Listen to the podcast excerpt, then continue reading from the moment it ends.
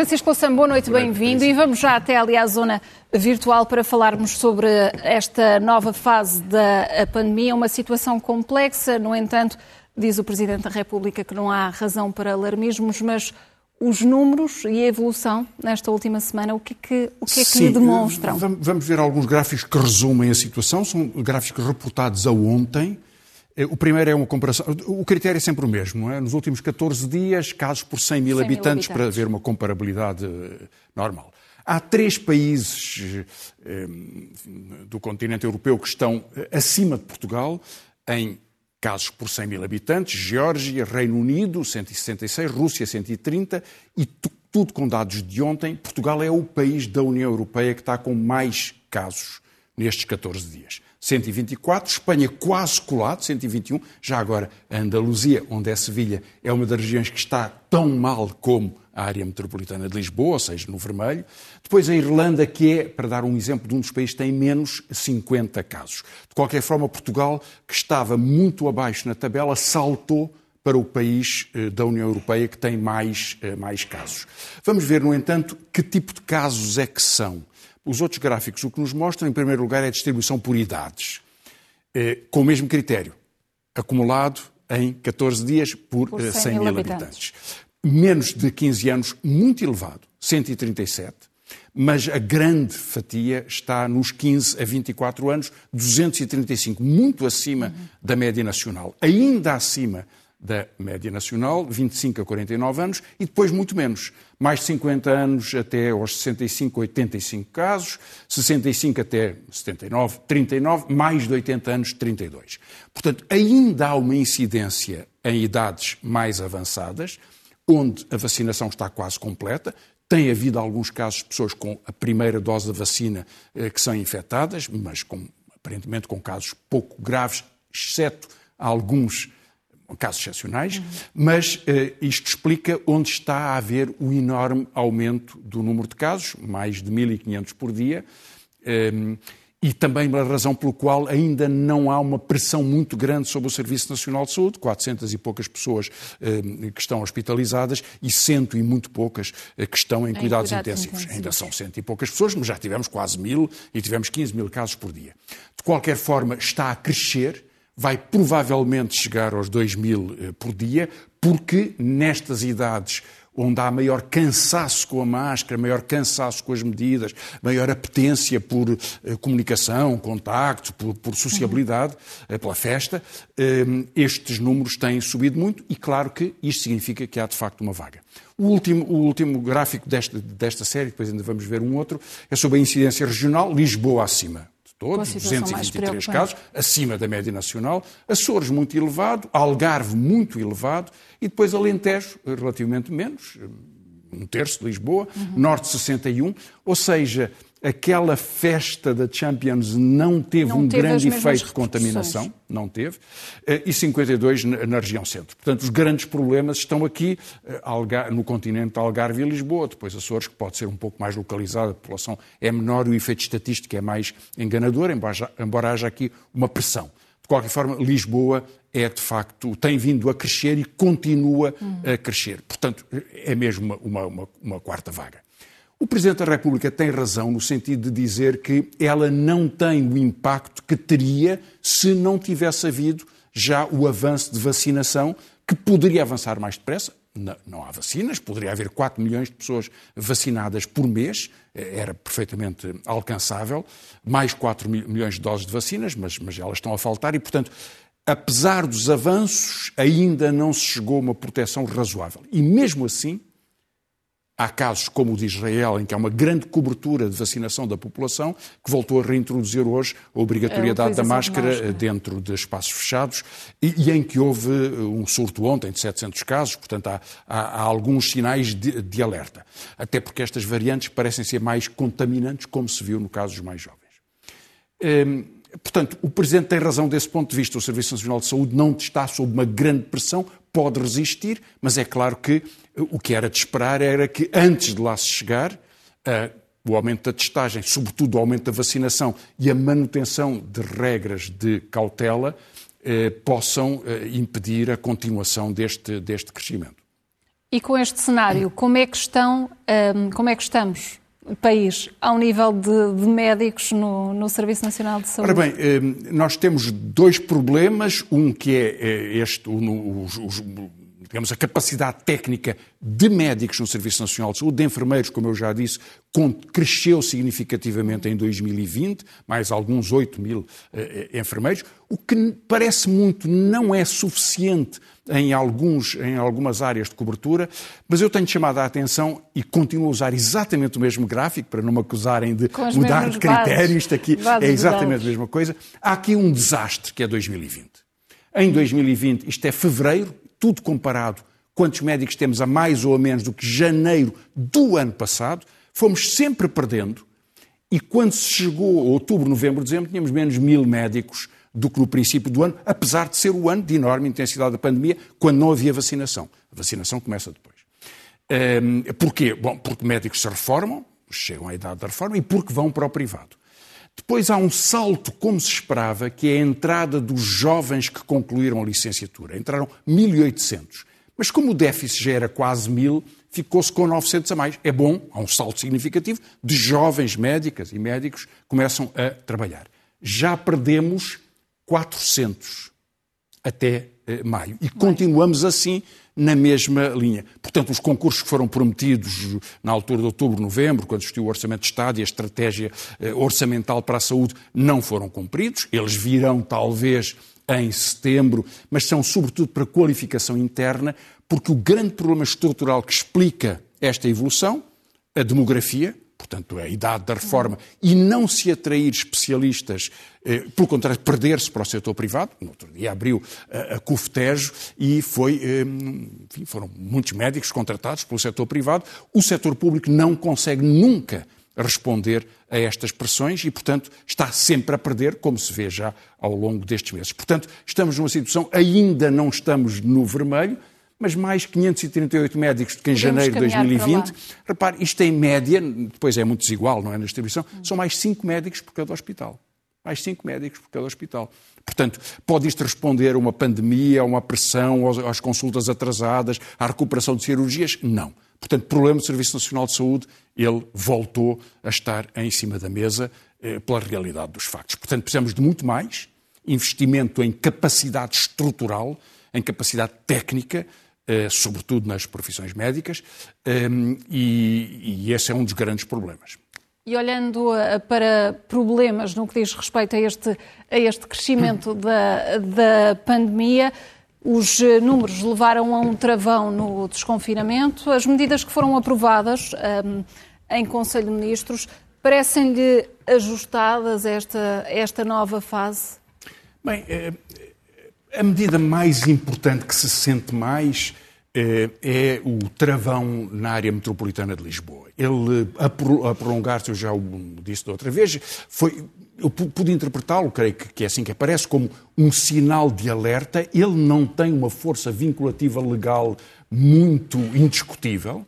Uhum. Creio mesmo que os tribunais, quando já tiveram que se pronunciar sobre medidas deste tipo, sugeriram que ela era mais um eh, alerta reforçado do que propriamente uma proibição que possa levar a, a multas e, portanto, a formas de repressão. Ele vai se prolongar porque o governo não tem, na verdade, outros outro recursos, mas a sua é de duvidosíssima constitucionalidade, porque a, a ser aplicado eh, à letra seria uma limitação da liberdade de circulação que eh, o Governo não pode determinar por resolução do Conselho de Ministros. Ehm, agora, eh, outras medidas que foram tomadas foi restrições nos horários da restauração, nos horários, digamos, do, do, dos espaços sociais, que são medidas de precaução, evidentemente é uma corrida contra o tempo. Patrícia, isto é uma corrida contra o tempo, porque enquanto não, a vacinação não se completar, e até há problemas agora de desarticulação do sistema de vacinação. Repara, há pessoas de 50 eh, anos que vão ser, ter a segunda dose muito mais depressa do que pessoas de 60 e de 70 anos, ou de 60 pelo menos, eh, porque eh, tomaram uma vacina que implica uma, uma, uma espera agora de dois meses e que anteriormente era de três meses. E, portanto, há, há, a desorganização deste, deste sistema tem que ver, sobretudo, e creio que foi essa a crítica do Observatório dos Sistemas de Saúde, por falta de planeamento de, eh, de, de, capacidade de criação de respostas estruturais em relação a, esta, a estas pressões, eh, e tudo vai depender agora da, da vacinação. E fizeram sentido essas críticas por parte do Observatório a referir estas, estas insuficiências e também as falhas na forma como Eu creio que o Observatório o tem tido um papel muito importante. Constantino Saclarides, que o dirige, é uma autoridade deste ponto de vista e tem uma equipa muito, muito competente e é muito importante que haja uma visão crítica que seja escutada pelas instituições, mas que não dependa delas, que tenha uma independência real, como o Observatório do, dos Sistemas de Saúde eh, tem vindo a ter. E isso é decisivo, sobretudo para se ultrapassar o curto prazo. É claro que agora, eu não estou entre as pessoas que criticam que não se tivesse conhecido aquilo que era desconhecido. É evidente que se teve que aprender, que se teve que apalpar terreno, que se teve que descobrir perante esta situação da pandemia. Há muito improviso nas formas de reação do Ministério da Saúde, eu compreendo isso inteiramente. Nenhum de nós faria melhor do que eh, desse ponto de vista, porque não saberia mais. Agora, é, é claro que há problemas estruturais do Serviço Nacional de Saúde que bateram nesta pandemia, um deles é este de, da capacidade de, de, de, médicos e de médicas. Há outros problemas depois também da concretização de alguns grandes investimentos, de hospitais de referência, uh, enfim, em Lisboa essa promessa existe há muito tempo, existe no, noutras regiões do país também, ehm, e portanto há eh, falta de planeamento, de organização e de prioridade do Serviço Nacional de Saúde como uma estrutura fundamental. Provou-se que nós não podemos viver sem ele, ele faz parte da nossa vida, é determinante, eh, mas eh, que tem grandes falhas e que elas, com os anos, se vão acentuando. E que questões é que, é que se coloca quando eh, sabemos que alguns serviços públicos estão a enviar dados dos cidadãos para a exploração comercial na, na internet? O que, é que, o que é que lhe parece este, este caso? Foi uma, foi uma grande notícia, uma grande investigação.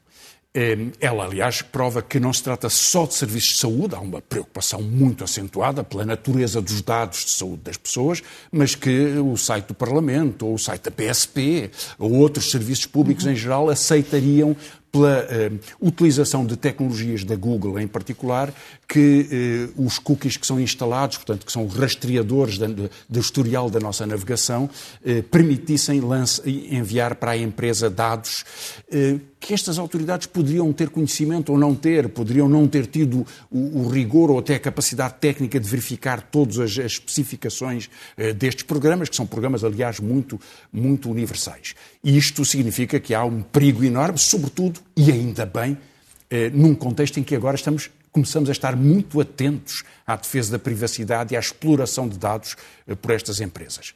Agora, surgem alguns argumentos que são, que são frágeis. Bom, um deles é que eh, estas empresas nos dão uma listagem de normas de privacidade que nós aceitamos.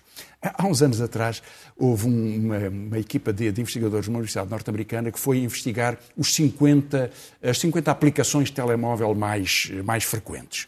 E foi ver eh, quanto tempo teria que usar para ler as normas de privacidade a que, uhum. a que as pessoas dão o ok com, com grande à vontade.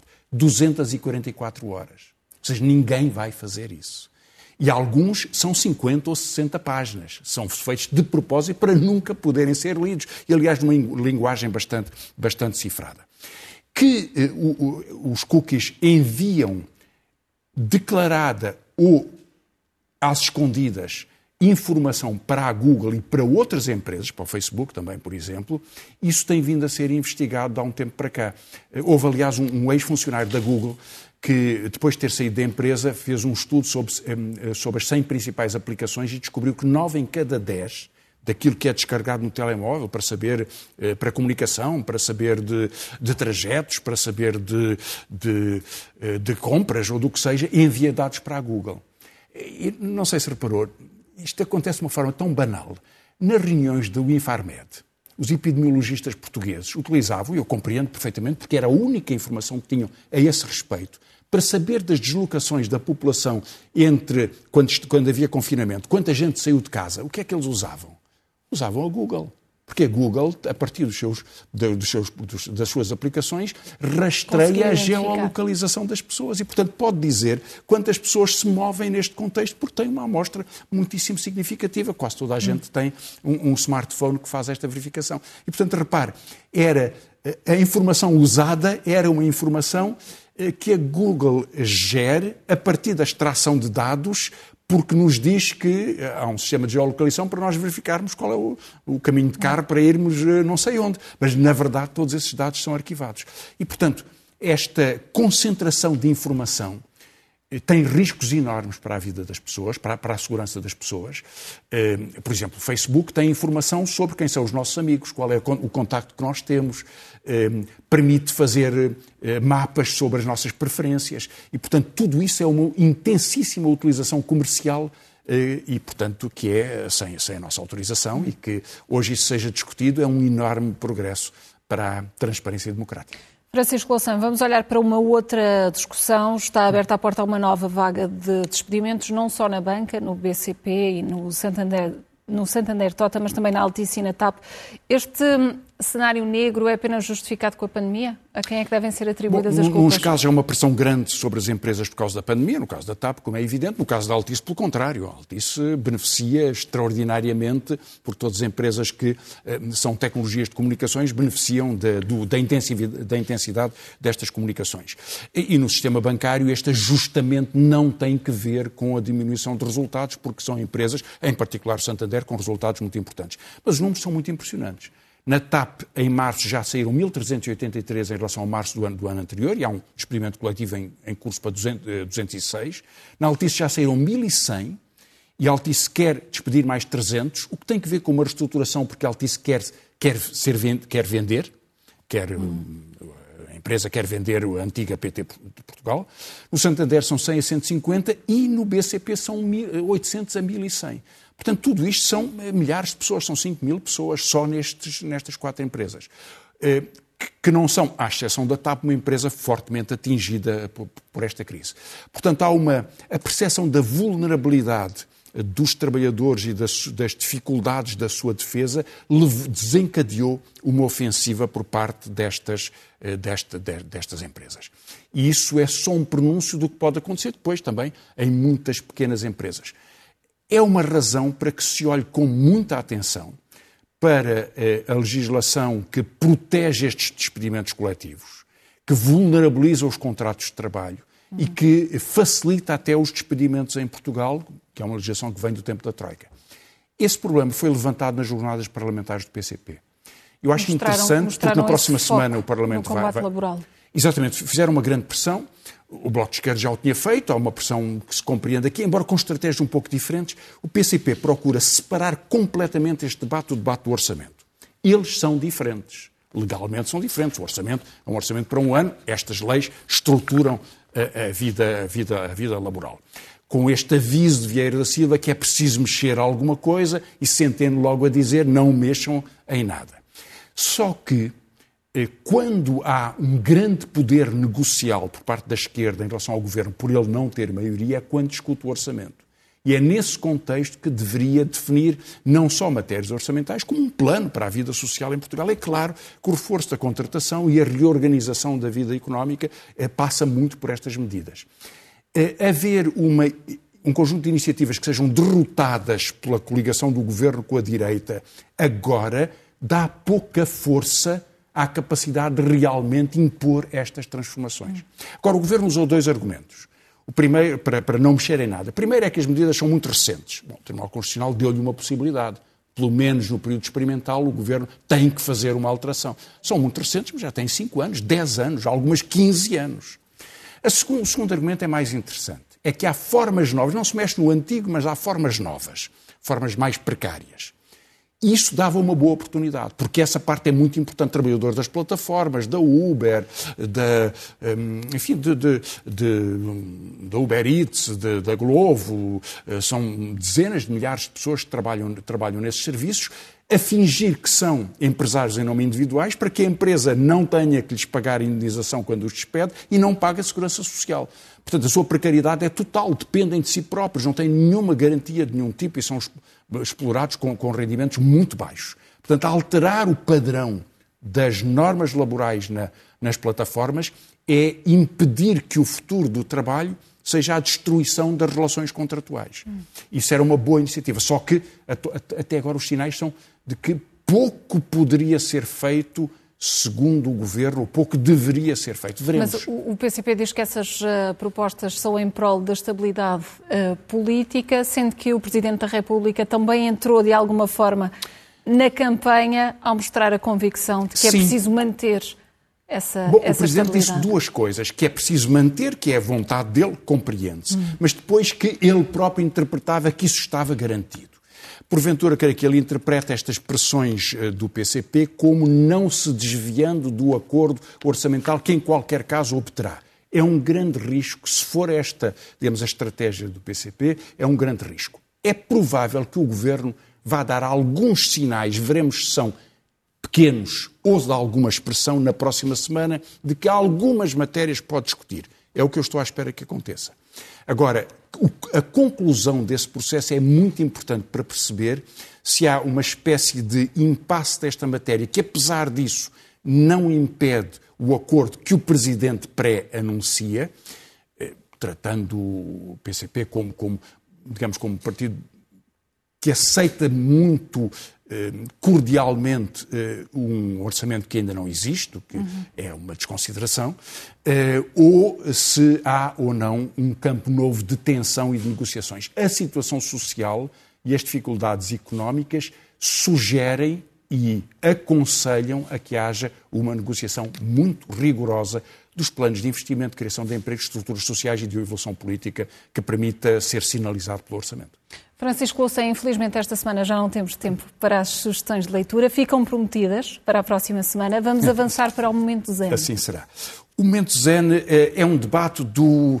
Eh, isto acontece muito no, debate, sobretudo entre governantes antigos e novos. Fui eu que fiz, não fui eu, eh, fui eu que ganhei, foste tu. Vamos ver um desses episódios em que o secretário de Estado da Energia atual, um homem muito enérgico, vai explicar que a redução de 74 para 66 euros da remuneração por megawatt-hora às eólicas é a sua, o seu feito.